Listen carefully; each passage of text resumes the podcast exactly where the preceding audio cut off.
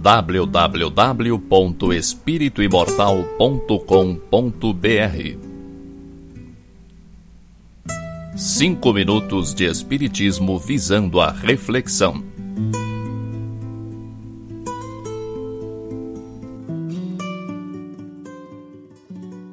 Você acha que o mundo está mudando rápido demais?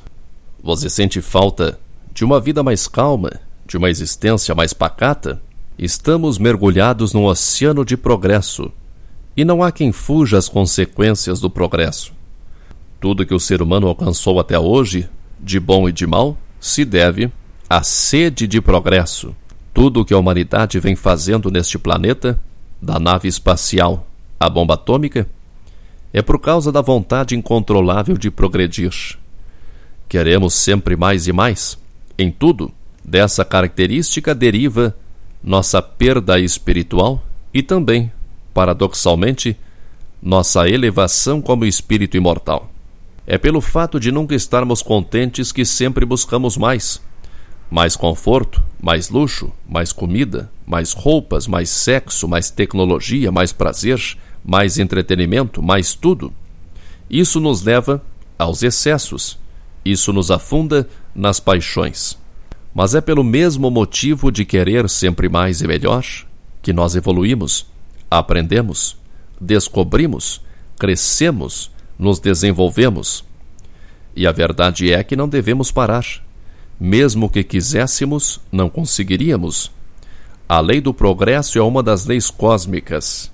É uma das ferramentas através das quais Deus controla o universo.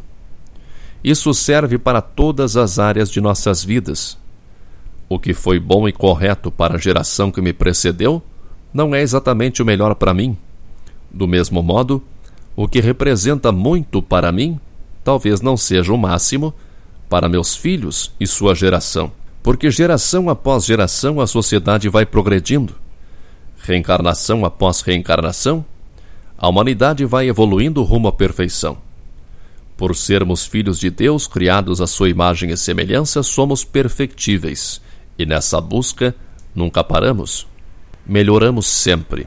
Olhe para o seu passado. Veja o quanto você aprendeu, o quanto você abriu os olhos para conceitos mais elevados, o quanto você desenvolveu suas qualidades. Por favor, não se permita considerar as coisas ruins que você aprendeu ou as dificuldades que enfrentou. Isso é apenas ferramenta de aprendizado. Suas experiências, por piores que tenham sido, são lições importantes que a vida lhe proporcionou para o seu processo de aprendizado. E não se revolte com isso. Revolta é para perdedores. Jesus se revoltou? Você pode melhorar muito mais do que vem fazendo. Você pode melhorar todos os dias. Não importa as características de sua vida. Não tem a menor importância a base que você tem para melhorar-se. O que importa é o que você pode conseguir quando se esforça para isso. Você pode. Você pode ser melhor em tudo. A sua capacidade quem determina é você, pois a capacidade é apenas um estado de espírito, como a alegria ou a melancolia. Você pode o que você pensa que você pode.